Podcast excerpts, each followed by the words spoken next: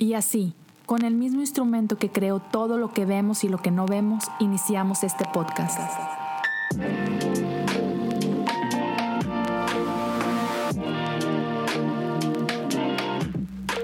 Bienvenidos a Cosas Comunes. Hola a todos, gracias por acompañarme en el episodio 131 de Cosas Comunes. Hoy tengo algunos anuncios importantes que comunicarles. Ah, el día de hoy es la última ocasión que voy a estar ah, grabando ah, episodio para cosas comunes en el próximo tiempo. Ah, por los próximos dos o tres meses voy a estar haciendo una, una pausa de lo que es el podcast para concentrarme eh, en mi iglesia. Como ustedes lo saben, soy pastor asociado en una iglesia acá en los Estados Unidos y ahorita en esta temporada mi iglesia necesita todo mi enfoque, toda mi atención. Ah, también durante el mes de mayo y junio ah, voy a estar tomando algunas clases que tienen que ver con, con mi educación como pastor. Entonces, ya va, a ser mucho, muy demandante. De por sí ya lo es, siempre lo ha sido. Nunca ha sido fácil el dedicar este tiempo y la constancia y todo lo demás, pero ahorita mi iglesia me necesita al 100%. Entonces, uh, por causa de esto, por causas que, que estamos uh, pasando por acá, uh, voy a hacer una pequeña pausa. Eh, no es un adiós, es solo un hasta pronto. no tengo definido exactamente eh, el tiempo, pero seguramente estos dos, tres meses, sí necesito concentrarme mucho, mucho en lo que está pasando aquí en mi iglesia local. Entonces, amigos, amigas, Ah, solamente quiero darles ese aviso. Ah, voy a estar un poquito ausente de lo que es el podcast, pero hey, hay 232 episodios en total porque eh, el día de hoy estoy grabando dos partes, el episodio 231, el episodio 232, unas reflexiones acerca de lo que es resurrección. Así que gracias a todos los que han estado aquí semana a semana. Ah, como saben, no, he faltado ni una semana eh, desde hace un poquito más de tres años, pero, eh, pero es necesario hacer esta pequeña pausa y confío eh, en lo que Dios está haciendo en nosotros, a través de nosotros, por nosotros. Entonces sé que está bien, todo va a estar bien. Ah, te soy sincero, me da un poquito de miedo el ausentarme y decir, ah, se van a olvidar de mí, soy transparente, ah, pero creo, creo en lo que es Dios está haciendo y yo confío plenamente en lo que Dios está haciendo. Y entonces, ya, ah, van a quedar aquí 232 episodios. Si no los has visto todo, eh, te va a dar un poquito de tiempo. Ah, por ahí a lo mejor en YouTube subo, cosas pequeñitas, reflexiones súper pequeñas o simplemente estaré posteando algunos clips de episodios anteriores. Pero aquí estoy. Ah, sigo estando por acá. Sabes, estoy disponible Cualquiera de ustedes, si quiere enviar algún mensaje, ya saben, el DM ahí está. Encuéntrame en Instagram o en Twitter, Leo Lozano HU. Estoy siempre listo para platicar con ustedes, orar con ustedes, acompañarlos en este, en este camino. Ah, pero ya, e, es solo una pequeña pausa. Entonces, nos vemos más tarde. Ah, con eso dicho, ah, ya lo sabes, te invito a, si este episodio o cualquier episodio ha sido de bendición para ti, ayúdame a compartirlo. es, es, de mucho ánimo cuando veo que gente comparte algún episodio en, en sus redes sociales y deja por ahí algún mensaje, ah, me, toca el corazón. Y, y, eso es toda la intención. Semana a semana he estado aquí tratando de compartir con ustedes lo que Dios ha puesto en mi corazón porque creo que es algo que puede animarlos y que puede animarlos a todos. Entonces, si hay algún mensaje en particular, si hay algún episodio que ha sido de bendición para ti o crees que puede ser de bendición para alguien, te animo. Compártelo en tus redes sociales. Taguéame, déjame saber qué, qué, está pasando. Si quieres compartirlo por WhatsApp o mensaje o lo que sea, ya, corre la voz. Uh, si estás escuchando en Apple Podcasts o en Spotify, déjale un review, déjale ahí algunas estrellas. Eso ayuda muchísimo. Si estás viendo en YouTube, suscríbete al canal, te invito a hacerlo activa la campana, ah, deja un mensaje. ¿Qué, ¿Qué, es lo que ha resonado contigo de este episodio o de cualquier episodio? Y, y platiquemos, traigamos la conversación, sigamos la conversación. Uh, y una vez más, ayúdame a compartirlo. Si alguien quiere apoyar en, en Patreon, patreon.com, diagonal, cosas comunes, puedes apoyarte una vez al mes. Seguiré poniendo contenido exclusivo ahí, una vez al mes tendrás algo de mi parte. Ah, hace unos días puse una, una guía de oración, ah, la vas a encontrar ahí. Ah, es algo que a mí me ha estado ayudando mucho en, en, mi día a día, poner un poquito de estructura, un poquito de disciplina en, en orar, en cómo orar, qué orar, etcétera creo que puede ser de mucha bendición para ti. Es algo que yo aprendí del pastor Brian Sand y que me ha bendecido muchísimo. Y bueno, lo estoy poniendo ahí en español, disponible para ustedes. Es un PDF y luego grabaré un, pequeño audio de la oración como tal, una pequeña descripción de eso. Entonces, ya lo sabes, ahí está. Y, ahora sí, vamos a, a entrar a lo que es la reflexión del día de hoy, al episodio 131. Se llama simplemente así, reflexiones de la resurrección. Acabamos de pasar por este gran momento en, la vida de la iglesia.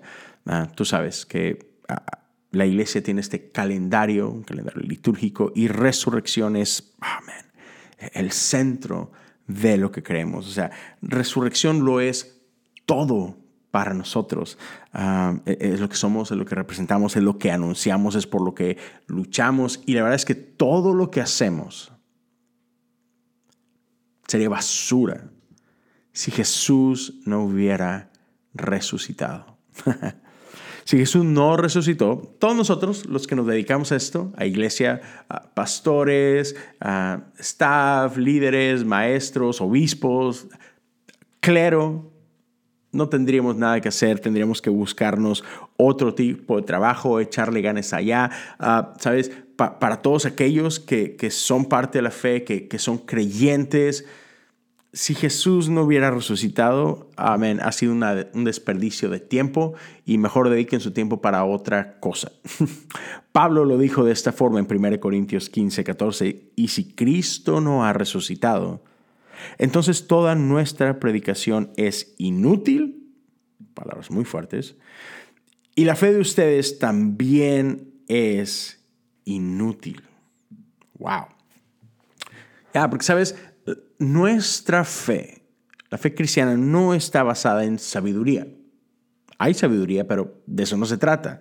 Ah, nuestra fe no se trata de, aquí te van los cinco puntos para, para vivir una mejor vida. No, de eso no se trata y es, es triste cuando nos hemos conformado solamente a eso, cuando hemos reducido un sermón a simplemente tres puntos para mejorar tu fe. No, de eso no se trata. La fe cristiana no se trata de competir contra la filosofía o la psicología o las ciencias de este mundo. No, no, se trata de convencer a nadie desde el terreno intelectual, desde el terreno de las ideas. No, eso es insuficiente. La resurrección lo es todo. E, es lo que hace la gran diferencia eh, en quién somos. Porque si Cristo no resucitó, vano es todo esto, vana es nuestra fe. Si es Lewis lo, lo dijo de, de, esta forma. Él decía que si Jesús no resucitó, entonces el tipo es solo un lunático y habría sido justamente juzgado, condenado, asesinado y enterrado realmente. Y no deberíamos de pasar nada de tiempo considerando sus ideas ni su vida. Si, Jesús no resucitó, ya es una pérdida de tiempo. Pero, si Él se levantó de los muertos, entonces Él es quien dijo ser. Si Cristo se levantó de los muertos, entonces Él es el encarnado Hijo de Dios. Él es aquel en quien todo el universo gira. Y estás con Él o estás contra Él. Y tenemos que saber dónde es que estamos parados. Es importante dónde estamos parados en esa conversación. Entonces, quiero dejarte con tres puntos que creo que son importantes, tres lecciones importantes de la resurrección, tres cosas que la resurrección anuncia. Y el primero que quiero darte es que este mundo no lo es todo. Y, con eso no estoy diciendo que este mundo sea malo, ah, no, no, no, quiero caer en este extremo para nada de que tenemos que huir de este mundo, ¿sabes? tenemos que aislarlos y vivir en nuestra burbuja porque este mundo es malo y nos contamina y ay, guácala. No, no, no, no, no. E, eso no es lo que estoy diciendo. No, hay, muchas cosas buenas en este mundo ah, y, hay que aprender a vivir con propósito y con sentido y no podemos ignorar las realidades de este mundo. Creo que e, en ningún sentido podemos olvidarnos del mundo como tal, como, como planeta, no podemos como que ignorarlo, tampoco podemos ignorarnos, perdón, tampoco podemos ignorar este mundo como, como lo que es, como sociedad, como su cultura. No, tenemos que estar involucrados en lo que pasa tanto en el planeta como en la vida que sucede en el mismo. Y creo que es un grave error y ha sido un grave error por, por siglos cuando hemos caído en ese extremo de escapismo. Cuando vemos este mundo y no nos importa porque es que mi ciudadanía está en el cielo. Entonces, que se queme todo, ¿qué más da? Dios va a restaurar todas las cosas. Like, no, no, no, no, no, podemos hacer eso. No podemos olvidarnos de este mundo, no podemos ah, ignorar las luchas de este mundo, las luchas ideológicas, las luchas sociales, las luchas de injusticia. No, nos tiene que importar. No podemos vivir con este desdén, con este desinterés por las cosas que suceden en nuestro mundo solo porque otra vez, ah, porque pues un día Jesús vendrá por nosotros y nos va a sacar de aquí. No, no, no, no podemos caer en ese extremo, pero, pero tampoco podemos caer en el otro extremo y pensar que vida, existencia está limitada solamente a lo que pasa en este mundo. Ah, no podemos caer nada más en, esta idea de que, bueno, ah, como yo no sé lo que pasa después de la muerte, como no tengo certeza científica de que hay algo más, entonces no hay nada más y solo estamos delimitados por este tiempo y espacio. ¿Por qué? Porque uno de los peligros de ese otro extremo, de esa mentalidad, es que nos lleva al nihilismo. ¿no? Reconocemos que todo este mundo es pasajero, sí, e, e, es temporal y todo aquí tiene fecha de caducidad, desde lo micro hasta lo macro, ah, desde las bacterias que habitan en este mundo hasta los planetas y las estrellas, todo eventualmente tendrá su fin. No importa si son horas o si son millones de años. Pero sí, efectivamente todo tiene un fin en este mundo. La Biblia misma nos dice que la vida es como neblina, ¿no? Y si nos quedamos en eso, si solamente nos vamos a ese extremo, pues sí, todo es fatalista, no hay razón para seguir, eh, nos lleva a este nihilismo. Si solo nos quedamos con esa experiencia, entonces no hay propósito, no hay razón. Pero, ¿qué tal si este mundo no es el final? ¿Qué tal si hay algo más allá de lo que nosotros mismos podemos ver? Porque la palabra de Dios nos dice y los credos lo reafirman. Que nuestro Dios es el creador de todo lo que vemos y de lo que no vemos. Así que, ah, si nuestras vidas están diseñadas para no solamente esto, sino para lo siguiente. Ah, si hemos sido creados para disfrutar no solamente de este mundo temporal, sino de participar en la belleza que nuestro Dios ha creado en esta realidad eterna. Ah, entonces, entonces es diferente. Y creo que la resurrección nos da un vistazo a esto que hay más allá. La resurrección es como esta puerta que nos deja ver un poquito de, lo que hay del otro lado. Y eso cambia las cosas porque entendemos que la muerte no tiene la última palabra. Mm. Nihilismo no es la única manera, no lo es todo. Y me encanta estas palabras desafiantes que Pablo declara cuando él dice, ¿dónde está, oh muerte, tu aguijón? ¿Dónde, oh sepulcro, tu victoria. Ay, me encanta cómo termina. Sorbida es la muerte en victoria. Ya, la muerte no lo es todo. La muerte no es el punto final. Ok, e, e, es primer punto, primer, primera reflexión acerca de la resurrección, pero Una segunda reflexión acerca de esto es que los tiranos de este mundo, los poderes de este mundo, saben que su tiempo, su dominio ha llegado a su fin. ¿Qué quiero decir con esto? Sabes, vemos la cruz. La cruz es central en la historia de la resurrección. Es, es esta herramienta, este símbolo cruel en el que Jesús fue crucificado. Y sabes, la cruz es eso, es este símbolo de tortura, es este símbolo que inspira temor. Es esta herramienta que Roma y otros imperios llegaron a usar para amedrentar a sus oponentes, para intimidar a, los demás. ¿Sabes? E, es esta, esta herramienta para someter a todos bajo su bota. La cruz era la manera más dolorosa y humillante de asesinar a alguien más.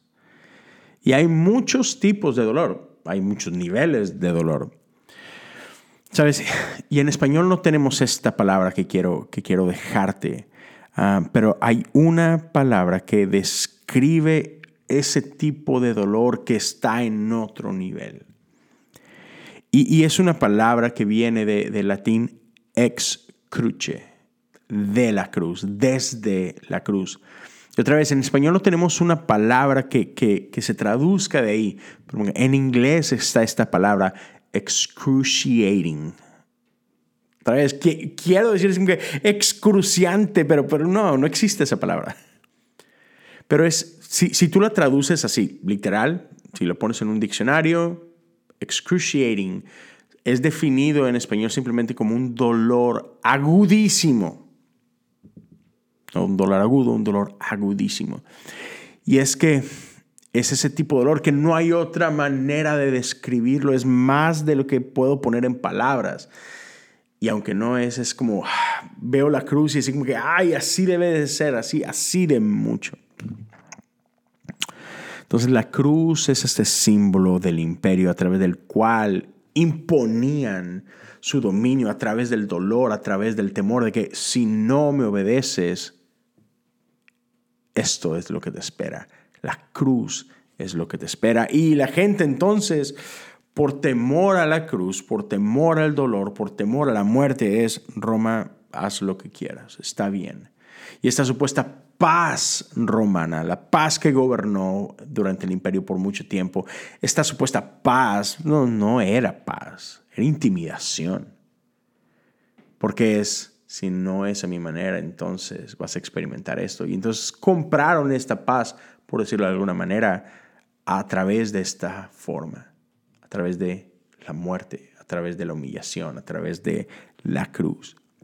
Y por eso creo que podemos entender la magnitud de lo que representó el Viernes Santo, el día de la crucifixión. Porque imagínate, para, todos los discípulos, para todos los que creían en Jesús, para todos estos seguidores, ver a su maestro, ver a su líder amado colgado de la cruz. Todos sueños, todas sus ilusiones hechos pedazos.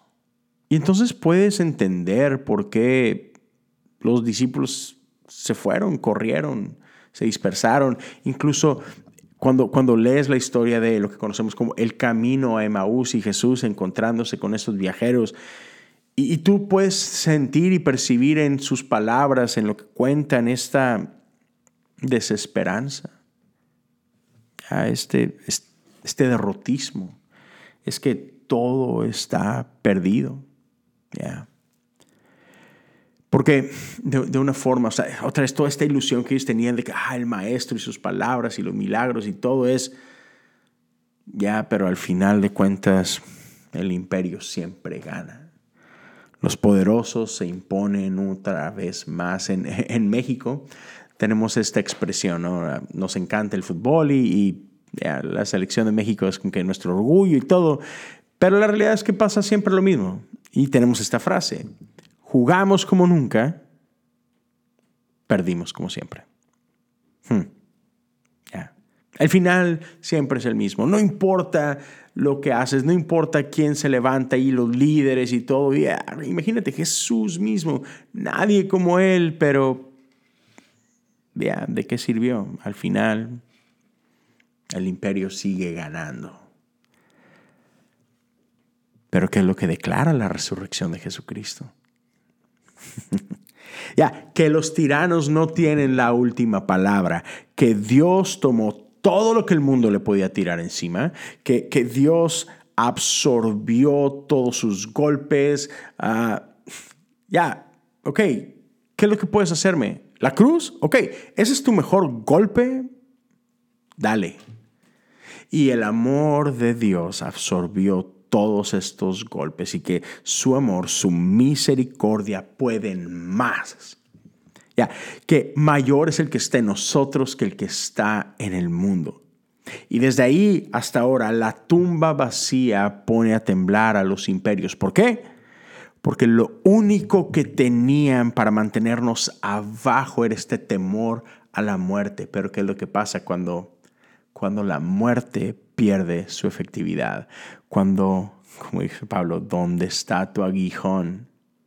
Muerte, ¿dónde está tu victoria? Sepulcro. El amor de Dios es más poderoso y entonces eso abre otra realidad. Y por eso a mí me, me encanta, me asombra, me inspira la valentía de los primeros creyentes que a pesar de que tenían a todos los líderes judíos en su contra, a pesar de que tenían al imperio romano en su contra, persiguiéndolos, asesinándolos, exhibiéndolos, a pesar de todo esto, seguían proclamando el Evangelio con valentía. ¿Por qué? Porque la muerte no es lo que era antes.